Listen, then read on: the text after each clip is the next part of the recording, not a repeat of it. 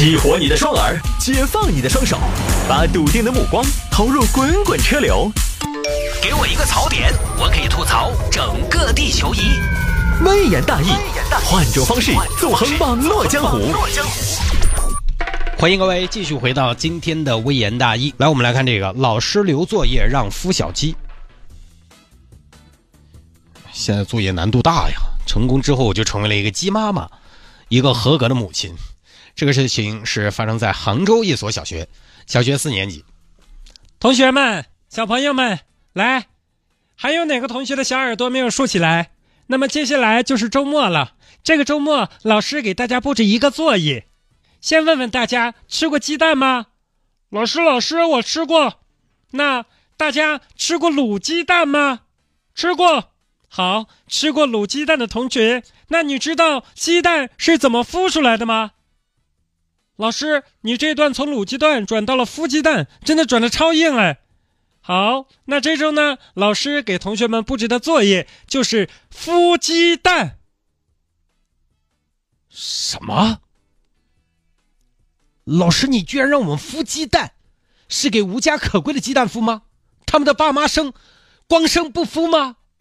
同学们，请大家根据今天课堂上老师讲述的原理，跟爸爸妈妈一起。我们一家人来尝试孵出小鸡来，同学们要每天观察、记录、拍照，然后把所有的数据填写在这张表格上。如果不能完成，就得不到学分哦。这边同学们回去跟家长汇报了。爸爸，爸爸，这周的作业是孵小鸡。啥子？孵小鸡？对，孵小鸡。孵小鸡那是母鸡的事情，我是男的，找你妈。啊，爸爸，这事儿也要找我妈呀？好吧，妈妈，妈妈，老师让我跟你一起孵小鸡儿。孵小鸡，莫名堂，学这个做啥子？高考考不考？高考不考的一律不搞。妈妈，妈妈，这是算学分的，不做的话学分不够。嗯，是孵小鸡。你们哪个老师出的题？哪个老师？谢老师。你们那个谢老师硬是家长克星。哎，第一学期观察蚕宝宝，第二学期数米，一亿粒米有好多。第三学期给长颈鹿洗头，第四学期给鳄鱼刷牙，第五学期给狮子剪指甲现在又是腹肌。我是什么？我只是一个普通的公务员，我现在都成兽医了。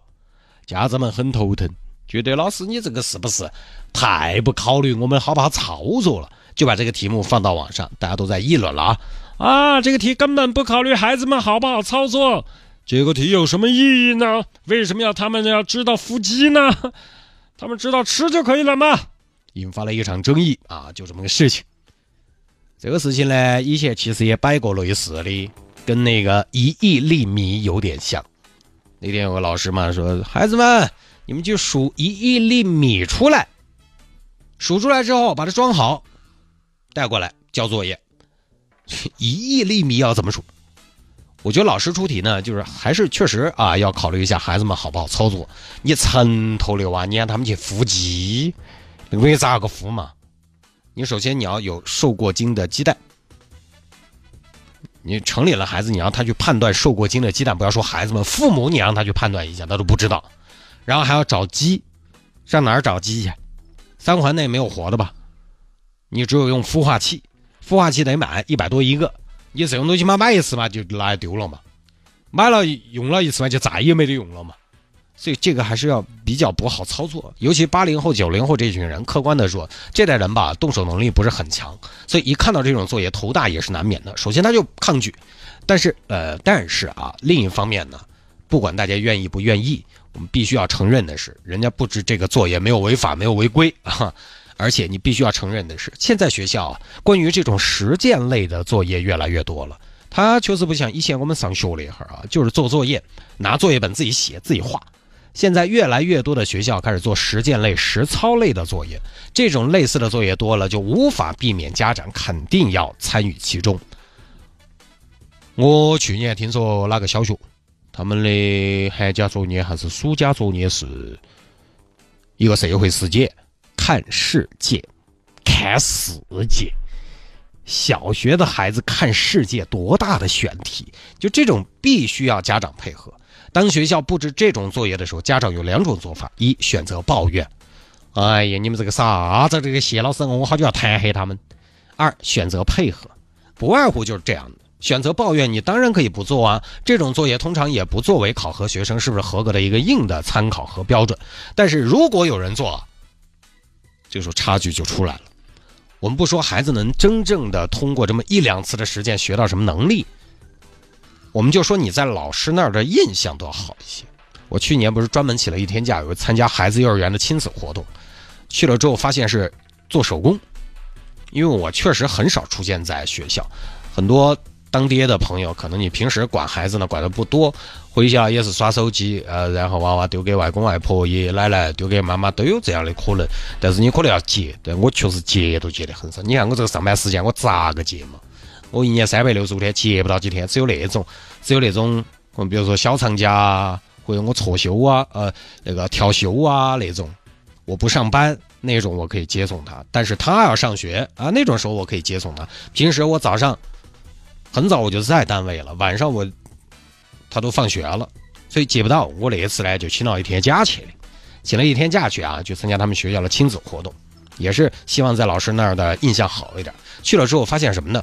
做手工，做手工那对于我来说真是为难死我了。我当时其实很想抱怨，哎呀，做啥子手工嘛？哎，手工嘛就把爷爷婆婆喊起来就对了嘛。我这事业那么重要，我来做手工，但其实这个也不能怪老师，因为人遇到自己不擅长、不擅长的事情，首先想到的就是躲。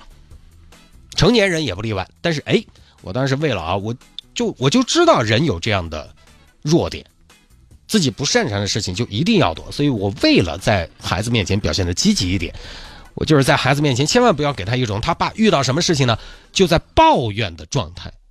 我还真的，哦哟，当时哦，你不晓得，又是查百度，又是找老师哦。当时老师拿了些材料上来，哎呀，你们看了都够了，胶水、剪刀、线，哎，那个线我简直不晓得咋用。